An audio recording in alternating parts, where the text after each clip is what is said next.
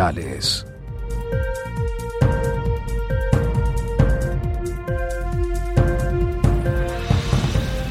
Continuamos aquí en La Voz de la Mañana, 7 horas 43 minutos.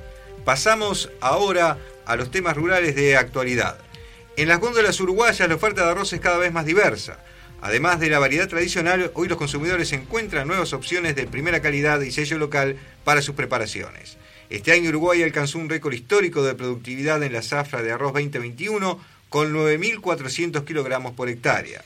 Bueno, está con nosotros en la voz de la mañana Mario de Garrú, productor e integrante de la comisión directiva de la Asociación de Cultivadores de Arroz para hablar sobre la producción de arroz en Uruguay.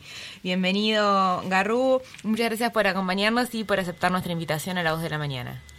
Estos últimos 15 años de gobiernos autoproclamados defensores del país productivo marcaron un periodo nefasto para el cultivo de arroz, ya que dejaron a muchos productores por el camino. ¿Cómo es la situación hoy eh, señor Garrou. Buen día, buen día. Me, me, sacaron calzado con la pregunta. este, a ver, eh, los últimos 15 años, los últimos 15 años, eh, la verdad que habría que recordarlos un poquito. Yo creo que, eh, yo, yo no diría que los últimos 15 años fueron nefastos yo marcaría más bien los últimos 10 y antes de los... Yo marcaría que el, gobierno, porque en cierta forma está sesgando la pregunta si, el gobierno del Frente Amplio fue nefasto para la producción de arroz. Y no, no, no, no, no lo considero, eh, no importa lo que considere políticamente yo, me parece que no fue tan así. Yo separaría lo que fue el primer gobierno de Vázquez a lo que fue el segundo gobierno de Vázquez y el gobierno de Mujica. Eh, yo en el primer gobierno de Vázquez, eh, nosotros teníamos una situación en la cual teníamos falta de liquidez, no, no, no veíamos que el negocio era un negocio que, estaba prometiendo, te estoy hablando del año 2006, 2007, y en, ese, en esa oportunidad el presidente Vázquez sacó un fondo arrocero, eh, como todos los fondos arroceros, los productores lo pagan a través de un fideicomiso que se retiene de un porcentaje de la venta de su producción, pero esa vez lo, hizo sin, sin intereses. Los intereses los puso el Banco República.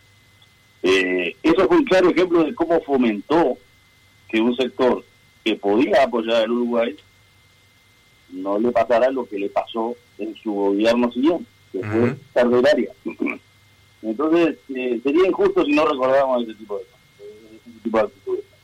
Así que más bien han sido nefastos capaz que en los últimos días después analizamos por qué. Y una consulta, ¿por qué usted piensa, digo, que hubo ese cambio en lo que fue esa política y cómo los estuvo y, cómo termina afectando al sector un cambio de este tipo? Yo no suelto la pregunta de cómo termina afectando la pregunta, la, política. ¿no? podía, no, me gustaría hacer política partidaria por su, este, la verdad que que la voracidad del gasto público, eh, el, aumento indiscriminado de los costos internos del Uruguay, ah, eh, sin haber hecho el trabajo que, que todo gobernante tiene que hacer, que es que el Estado sea más barato para sus para sus este, la función del Estado sea mucho más barata para sus este, sus ciudadanos eh, generó un encarecimiento interno del Uruguay y el, y, el arroz por su peculiar forma de comercializarse fue que de los rubros que más lo pagó claro claro y el productor digo cómo terminó afectado justamente por este tema no, no, eh, a, ver, en el, 2005 al 2010 le diría que hubo más áreas y más productores. Claro, me refiero a la, yo me refería, digo, a la última etapa, esta última etapa que usted mencionó. Del 2010 al 2015 hubo un mantenimiento de área claro. Hacia una a, unos excelentes precios internacionales que no se lograban traspasar al productor por el costo interno que íbamos teniendo. Y apenas cayeron los precios internacionales en el 2015, eh, hubo una merma de productores y de área, sin duda. Claro, claro. Bien, esta, esta merma de, productores, Garru, yo quería preguntarle al respecto qué perspectiva hay que, bueno, que vuelvan a la rosa actualmente. Eh, yo creo que los mismos productores lo veo un poco difícil, porque e, e, esos 10 años fueron, fueron desgastantes. Eh, o sea que yo, yo, yo, me acuerdo, cuando yo empecé a plantar así, 17 años, uno iba a una asamblea de, de ah, la Asociación de Arroz y, y, veía, y el, promedio de edad de los productores era, era, era póngale entre 35 y, y 45 años, promedio de edad. Ah. No quiere decir que no es de productores de mayor edad, pero e, era un sector de productores jóvenes. Claro. Sin duda eso lo envejeció eh, y eso produjo que el productor que pudo dejar de plantar por moto propio, este, porque estaba ya, ya, que estuviera en una región que no era la zona núcleo, digamos, arrocera, que sería el este, ¿no? O que tuviera eh, ya oportunidad de dejar de plantar y por los años, por, por, porque no le gustaba más el sistema donde estaba plantando, ese productor no creo que vuelva, ese productor no creo que vuelva. Estamos hablando de generalidades, ¿verdad? Algún productor puede volver, pero no creo que masivamente. Y el productor que fue expulsado del sistema porque porque el endeudamiento no le permitió seguir plantando o no lo financiaron más, ese productor no creo que no, no creo que consiga nuevo financiamiento para volver a plantar. De, yo yo eh, apostaría más por un hijos de productores que hayan que hayan plantado o por una renovación pero pero creo que ese productor que teníamos en el activo como, como gremio y, como país, que, el productor uruguayo es muy profesional para plantar, ese productor creo que lo perdimos. Ha existido en los últimos años, digo, una importante reducción en cuanto al tema del área de, de producción, ¿no? Se habla que se pasó de 200.000 a 130.000 hectáreas. Eh, ¿Por qué cree usted que otros cultivos este, están creciendo siendo mucho más inseguros en lo que tiene que ver con lo que es el arroz y todo su proceso? Eh, la, la, verdad, eh, eh, fue bastante así, solo que las 200.000 hectáreas las llegamos a, plantar allá en el año 99-2000. Sí, después cayó cayó a la mitad el precio del mercado brasilero y fue la, la crisis anterior que tuvimos, que fue entre el 99 y el 2002. Eh, ahí cayó unas 20 algo mil hectáreas el área. Después se mantuvo y después cayó en los últimos 10 años, sí, así, así como se marca. Y usted me pregunta ¿Por qué? Porque, claro, porque otros cultivos, digo, hoy están siendo más preferidos. ¿Es una circunstancia, digo, de precio, circunstancial? Trataba de explicarle una cosa distinta, pero pero pero pero el argumento es el mismo. Eh, cuando usted produce una tonelada de soja, eh, gran parte de sus costos los tiene en dólares. Y a su vez, la soja es cosechada y yo lo, lo, voy a explicar con la soja para, para que se trate de entender por qué el arroz no. Claro. Es cosechada, se pone arriba un camión y se va directo al puerto. Esa soja tiene cero mano de obra uruguaya. El arroz es todo lo contrario. Uno lo cosecha, lo manda al molino y ahí comienza el proceso de industrialización. Y el arroz básicamente sale industrializado de Uruguay. O sea que se sufre todo el costo interno que el Uruguay le pone a su sector exportador cuando lo quiere industrializar. Claro. Y en eso, en eso somos caros. Seguimos siendo caros. Mucho menos caros que lo que fuimos, pero seguimos siendo caros.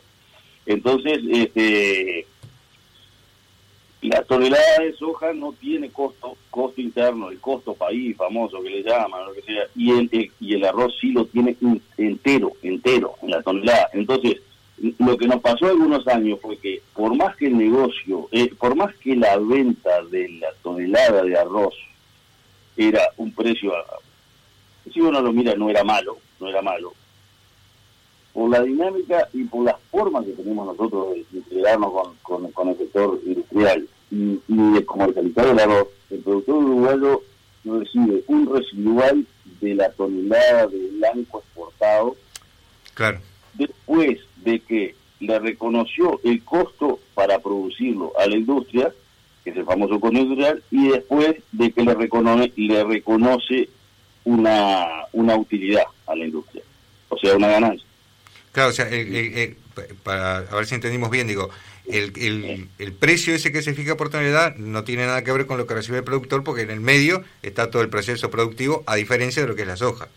exactamente, exactamente. Entonces, para entenderlo, yo, yo, yo, simplemente puse la soja para, para, para explicar el proceso. Eh, eh, eh, es como que la soja no tocara suelo uruguayo, ¿verdad? Se produjo en suelo uruguayo, pero no lo toca el, el, arroz hace todo su proceso en Uruguay. Entonces, eh, agregar agregar mano de obra en Uruguay, agregar industrialización en Uruguay, lo hace que el residual que recibe un producto de arroz sea un precio menor a que si lo pusiera arriba de un barco, sin tocar suelo uruguayo, al arroz mismo, y a, y a esas pruebas me repito, porque si uno, si uno ve los precios con los cuales se comercializó el arroz en cáscara en el mes de marzo, son muy buenos precios, son precios excelentes. Este, no quiero decir que no vayamos a llegar a, un precio muy bueno para, esta zafra, pero cuando no tienen eh, eh, el costo interno uruguayo, eh, le llega básicamente mejor el precio al producto. Generalmente digo, este, este dato es importante digo para el oyente, ¿no? Porque Uruguay es un productor de arroz, pero exporta el 90%. Eh, si el 5% tengo entendido queda acá, digo, para el comercio interno, el 5% digo se usa para lo que es semilla. ¿Cómo ve el mercado, eh, a pesar de que, son, de que queda muy poca que la producción, cómo ve el tema del mercado interno de lo que es el arroz, digo, dentro de lo que es el consumo, y qué lugar ocupa para ustedes y cómo lo han visto evolucionar? El consumo interno me refiero. Eh, la, verdad que el, el, el mercado interno... Eh, hay que abastecerlo, las industrias lo hacen, tienen sus marcas, eh, la calidad es muy bueno, sí. pero yo, le diría que eh, todo lo que esos porcentajes que usted acaba de escribir son bastante así. Podrán ser un punto más, un punto un, punto menos, no, pero podrá ser el 6 en vez del 5 el tema de la de consumo interno pero la población no ha crecido.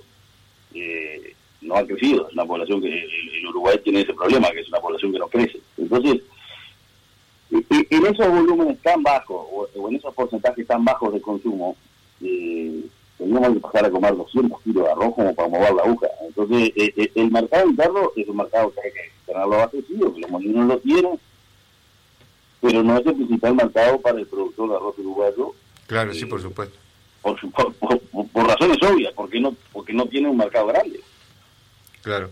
Y en cuanto al tema de los costos, digo, de mercado, ¿qué fluctuaciones han tenido los precios? ¿Y cómo ve usted el tema de la competitividad?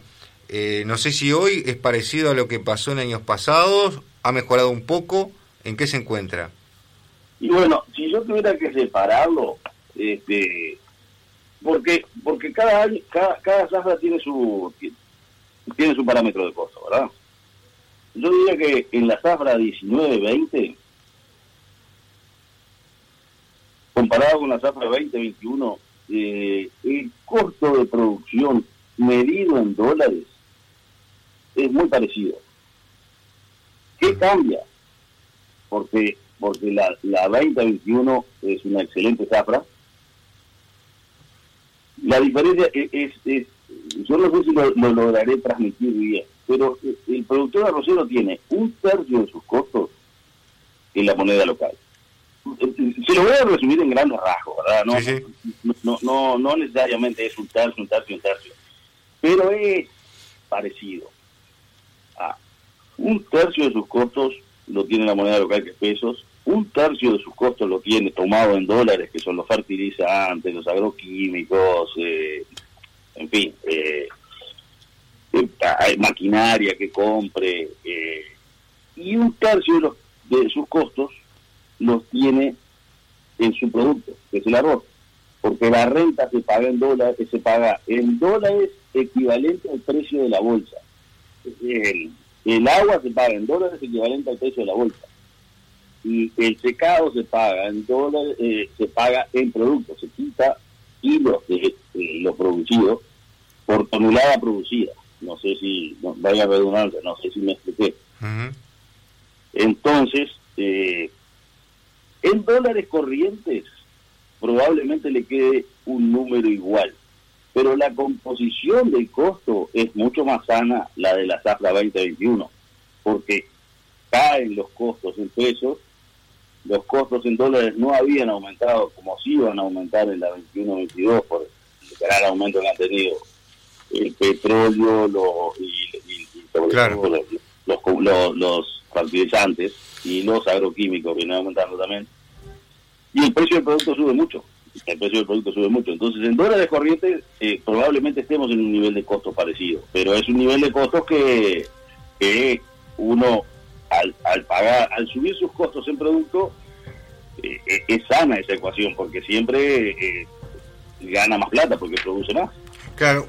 Bueno, le estamos agradeciendo mucho el contacto en la mañana de hoy, Mario de Garrú, por el productor integrante de la comisión directiva de la Asociación de Cultivadores de Arroz, para hablar un poco sobre qué está pasando con este cultivo en nuestro país. Muchas gracias, señor, muy amable.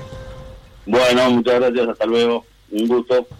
Muchas gracias y bueno, nosotros también nos despedimos. Será hasta el próximo sábado. Tengan ustedes muy buen fin de semana. Muy buen fin de semana y muy buena semana próxima.